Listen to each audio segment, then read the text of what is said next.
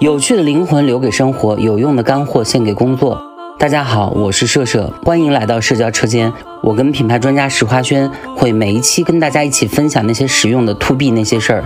我们会用最简洁、最有趣、最年轻的方式来为在品牌工作海洋摸索的您点亮一盏策略的灯。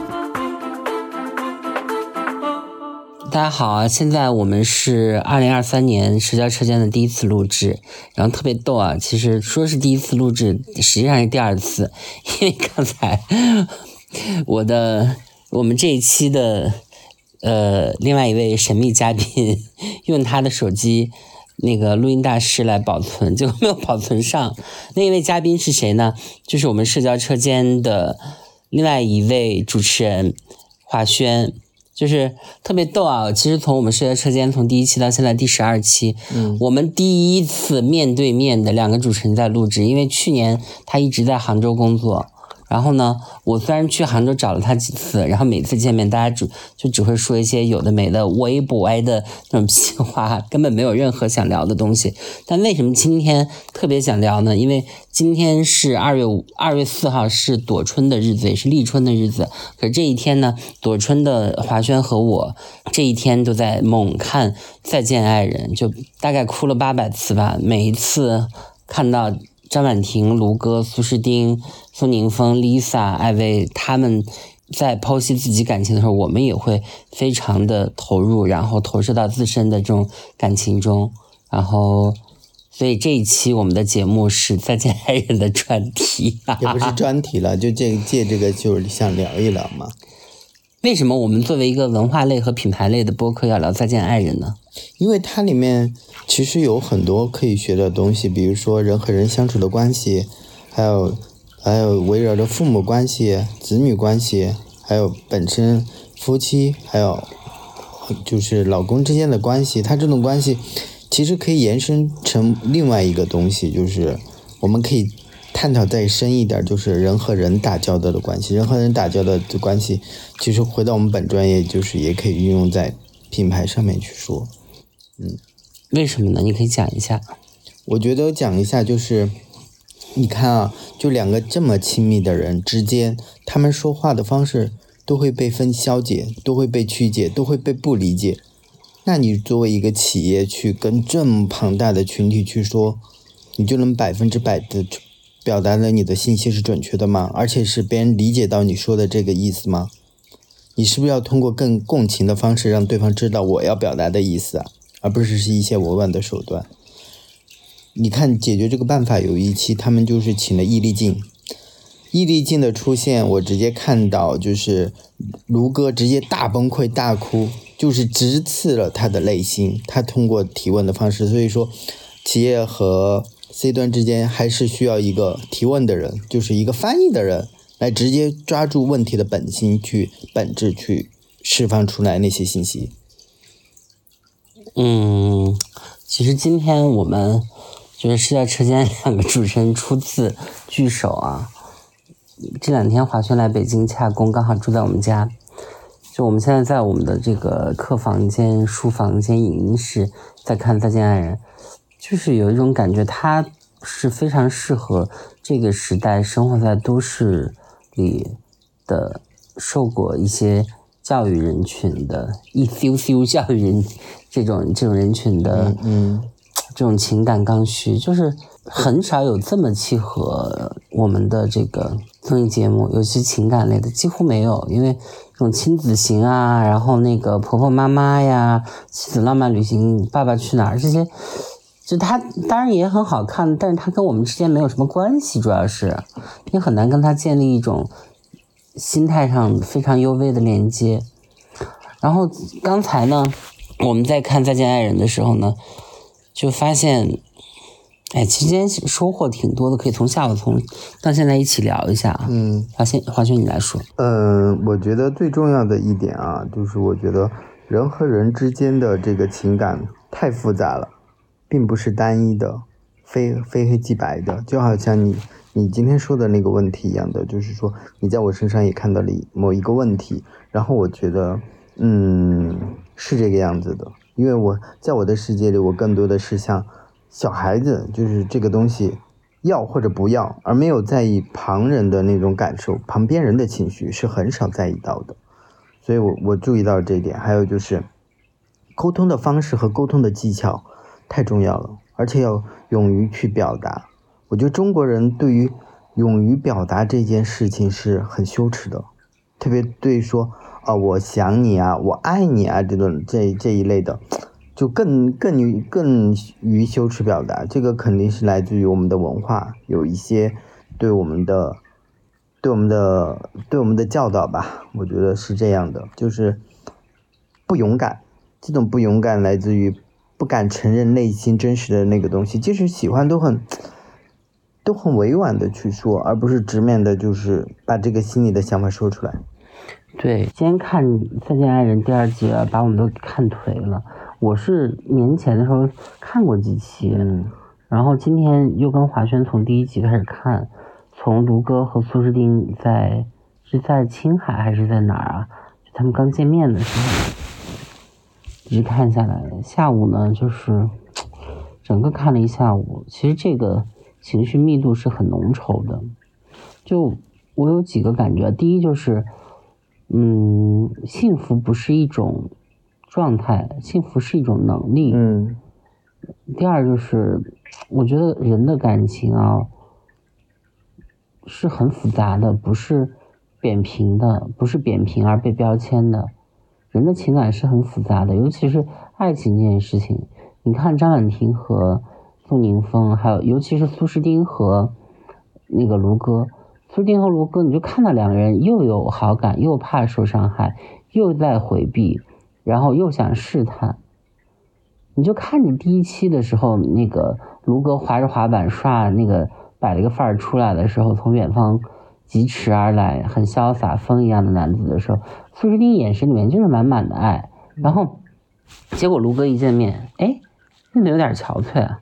嗯哦，你一年半你前期没见面，你说你怎么有点憔悴？然后过了一会儿说，哎，你是不是现在美黑啊？嗯把苏丁气的够呛，真的无语。然后一边把苏丁气够呛，一边卢哥在给苏丁做那个手冲咖啡，你就觉得，就是人和人的这个表达和沟通，你知道卢哥说这个话就是打，就是优苏士丁一莫打你一茬，但他说的这个话就是我要刺伤你，通过攻击你，造成你的一些那个应激反应，然后打破我们尴尬的情境。而且他们，这是一个很常用的，反正很多人啊都在用这一招。而且他们还有一个就是他们的细节满满的，比如说他们去各个地方旅游，比如说在德国美好的瞬间，他们的细节好满啊，而且脸上都对，都苏士斌给卢哥做饼，对，就是我觉得这世界上确实有这样的爱的人，能玩到一起，吃到一起，想到一起，却没办法厮守。就回到另外一个话题，就是我们中国人，相爱容易相处难，真是还有一个就是我们中国人没办法去很好的告别。嗯，对，今天节目里面有一句文案说，这是一个流行告别的时代，但是大家都不擅长告别。嗯，我觉得是肯定就是我们东亚文化的一个体系，一个更典型的一个一个在里面吧。对，嗯，就是无法直面这种无常，嗯嗯，直面这种告别，我们都就好像我们都喜欢那种大喜剧、圆满的 happy ending 的结局，反而对这种 BE 的结局就感到很难过、很痛心。但是 BE 在我们身边是常常是发生的，而且是一直伴随着你可以不要说一些网络用语的简称嘛？BE 是什么？Bad ending。对那 HE 是，happy ending 啊，哎呀，真的很累。跟你们你们这些用语啊，在日常生活中说的时候，就是汉语的这个病毒在污染汉语。什么叫污染韩语？这叫简洁、快速、高高高效的沟通。没有啊，你说 BE 的时候，很多人还要反应一下。你看，沟通就是问题。我跟华轩录一录要吵一架，也不至于吵架吧？但是我有点想吵。哎，那我不想吵哎。好了，那第一季呢？你看第一季觉得呢？第一季就是对郭郭柯宇特别心疼，你记得吗？第一季在我家的时候，我和你还有嗯我们另外一个好朋友肖肖在一起看的时候，大家六目相对，彼此泪眼连连。嗯唉，哎，你觉得这种题材的，就是这种探讨亲密关系的这种，会在接下来的一个一个形式里会会有更多的出现吗？还是我不知道，因为我觉得这种节目其实不好做，就为什么？就是对于嘉宾的这个要求太高了，就是必须是离婚或者是分手的嘉宾，然后嗯或者是处于这样状态的嘉宾，然后人家还愿意出镜。可是名人艺人是不愿意做这种事的。你看明星离婚的时候，大家都悄然分手啊，要么就是一方控诉另一方，导致另一方翻车，嗯同归于尽等等等等。其实我蛮想看大 S 和汪小菲上这个节目的，因为我本身是那个嗯大 S 的粉丝，然后经常在微博上就是跟现在就是无脑支持王小飞一些荒谬行为的人，管他叫菲佣，跟菲佣们在 bat- battle，、还有那个嗯张兰女士湛蓝的蓝粉，嗯每天在吵，哎呀，他们说，嗯，你一辈子都赚不到人家一天的钱。我心想，哼，你真是高看了他们，小看了我啊。然后还在那边跟人对骂说，瞧你这个当牛做马、为奴为婢的这个这个殷勤劲儿，乱讲一番，就每天在因为这种屁事吵。但是大 S 和汪小菲，我觉得挺适合上这个节目的，非常期待。他其实这个节目也探讨了一个关系啊，就是也在不断的围绕一个话题啊，就是这种，因为爱有很多种嘛，人的处理爱，爱也是有很丰富的一个层面。那爱到底是什么？是交互，是亲密，还是爱要创造一个独立，还是爱是捆绑？嗯。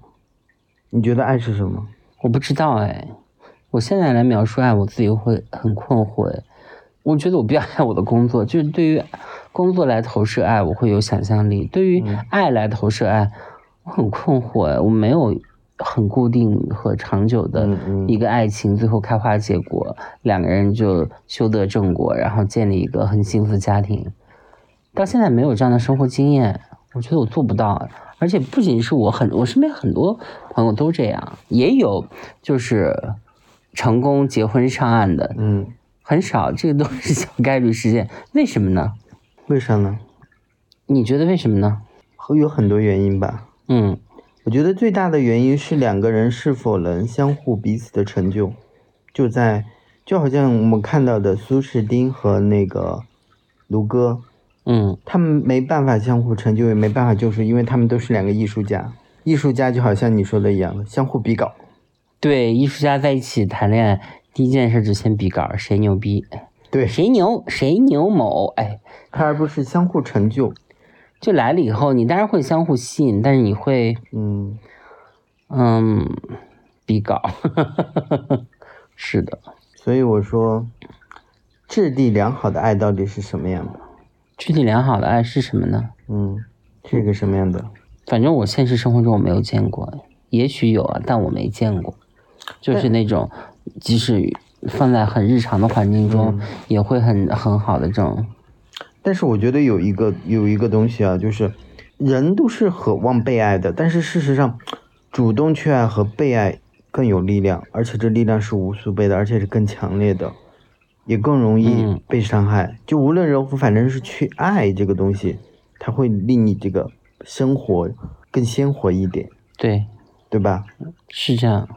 因为你单纯的等着被爱和，或者你自己主动出爱，它会强烈可靠。你觉得呢？这是一个我回答不上的问题，我不知道该怎么回答。哎，爱让我回避，难道爱不让你回避吗？没有啊，我觉得爱就是像刚才说的啊，但它也有两个面嘛，就是爱也很脆弱，就是还而且还会令人心碎。当然啦，我我每次谈恋爱的结果就是心碎，只是分为长期心碎、短期心碎、那个定期心碎和瞬间心碎。所以说，你如果要爱这个东西，就要拿你的痛苦去交换。那我不愿意，也这个我也不就是如果这个也是一件这样的话，非常有勇气的事情。是但是如果如果这样的话，我宁愿牺牲爱，我也不愿意付出我的痛苦，因为痛苦就是痛苦。如果你明白了，就是爱伴随着心碎、离别，还有就是什么激情褪去和索然无味，还有一定荒凉，你还真正的敢去爱，敢去做这个事情，这个就叫王菲唱的一首歌，我非常喜欢，叫《执迷不悔》，那我样也很棒哎。是很棒啊！但是我做不到啊，我做不到，就是他，他不是一种意愿上的选择，它是一种能力上的区隔。好，继续说一下《再见爱人》吧。好的，你先说说你最喜欢谁？我最喜欢的一对其实是那个苏士丁和那个卢哥，我觉得他们两个有点意难平的那种感觉。嗯，就他明明是爱的对方的，灵魂也这么契合的，但是为什么就不能在一起？就没在一起？你觉得为啥呢？我也不知道。你说说你的理由，你的观察的结果。我的观察的结果就是，就是他们很契合，但但就是刚才我说的，他们就是不走不到一起啊。那走不到一起能怎么办呢？嗯不能怎么办？那就只能好好的过好彼此的呗，嗯，对不对？你觉得苏诗丁和卢哥他们意难平的原因是什么呢？勇气吧，嗯去改变那些可能改变的事物。嗯，嗯，那为什么没有走下去？或者现在走下去了以后，到这个阶段，他们又意味着啥呢？还在不是还在弄吗？不过有一个，我今天看了一个片段，我觉得挺感人的，就是不是刚才看三十六问吗？嗯张张婉婷，张婉婷在那个在那个地方，就是他们四目相对的时候，他和宋宁峰说了一句话，就是说，在这这个里面，我们见到了彼此的不堪，然后也见到了，也见到彼此的好，就是那种是多种的复杂交织在一起，特别矛盾的东西，对，矛盾特别的矛盾。爱到底是什么？是在当代人里面是很很让人困倦的一件事。其实这三对啊，Lisa 和艾薇他们两人的感觉，就是我每次看的时候，我都会心中一痛哎。嗯，艾薇和 Lisa 这种是最终极的，然后年轻的那种感觉。分享他们六十岁了还要离婚，艾薇是救了他命的人，救了 Lisa 命的人，一个就是为了他卖了房子去救命的人。你知道香港人就是赚钱就是为了买楼吗？嗯他把房子卖了来救他，然后呢，香港媒体那些包括狗仔队都管他叫爱七号艾薇。那他为什么会选择最后想要离婚呢？就是因为打麻将这一点真的是小的不能再小的事情要离婚，你就知道他一直找一个契机，就是我是这我是这个爱情中的牺牲者和献祭者，你必须要，就是我已经付出这么多了，你必须要被我控制，然后你连打麻将这种事情你都要忤逆我、反抗我、不不嗯。不顺从我，那我就要用这样的方式来惩罚你。嗯。而且就是他不会是因为这件事情想分手，他早就想分手了，只是这件事情是他一个契机和借口罢了。那你知道，男人过了六十岁离婚单身是很可怜的，而且艾薇在家里面不做家事，就是两个人在一起啊，就是对于女方来说，通常意义上对于我们这种东亚家庭有很多隐形家务的。你看啊，你从前天到今天，我们都没有收拾房间，然后客厅那个桌子就堆满了哎，然后一堆垃圾什么，其实这些都要丢下去，这就是很顺手的事。这些隐形家务一般来说，Lisa 在节目里面也说，这都是她在做。那你就知道她在做这件事情的时候，哎呀，其实是两个人都在用一个自己相对舒适的，一个是付出，一个是支撑者，就是一个是细节支撑者，一个是方向引导者。其实这也是一种搭配方式。那当他们各自选择离婚了以后，那其实作为细节付出者的 Lisa，她是做了很多生活中的这种琐事，也就是说，她可以应付生活中的这些事情，而女性的这种潜力是很大的。一旦你真的有事儿来了以后，她都已经有生死之时，她都料理好了，她能支撑生活中的这些细节。和大事和变故，但是呢，男的你就是过惯了轻松的生活以后，在这个家庭关系里面，你一下单身了，你柴米油盐酱醋茶每一件事你都要料理它，那你怎么弄呢？对，就会你就会觉得很疲惫、很轻、很很很琐碎。那你要不要找那个就是家政来帮你？可是艾薇在那个哪儿，香港并不是一个顶级明星啊。嗯是，他香港的人工那么贵，我觉得他承担不起，就是高频次的一个住家保姆啊，也不一定啊，因为香港的菲佣他们并不贵。我觉得，我觉得像《再见爱人》拍的真的是比好多电影啊、电视剧都好看。这个恋综就每一帧它都好，它的叙事都是很很棒的。对，仪式感很强，就是偶像偶像片儿的那个感觉。来了以后就觉得，哎，好看，确实好看啊。对。有趣的灵魂留给生活，有用的干货献给工作。我是华轩，欢迎大家来到社交车间。我跟我的好朋友社社每天在这里一起跟大家分享一些实用的弊端的那些干货和事儿。我们会用最简洁、最有趣、最年轻的方式，为在工作海洋摸索的你点亮一盏前行的灯。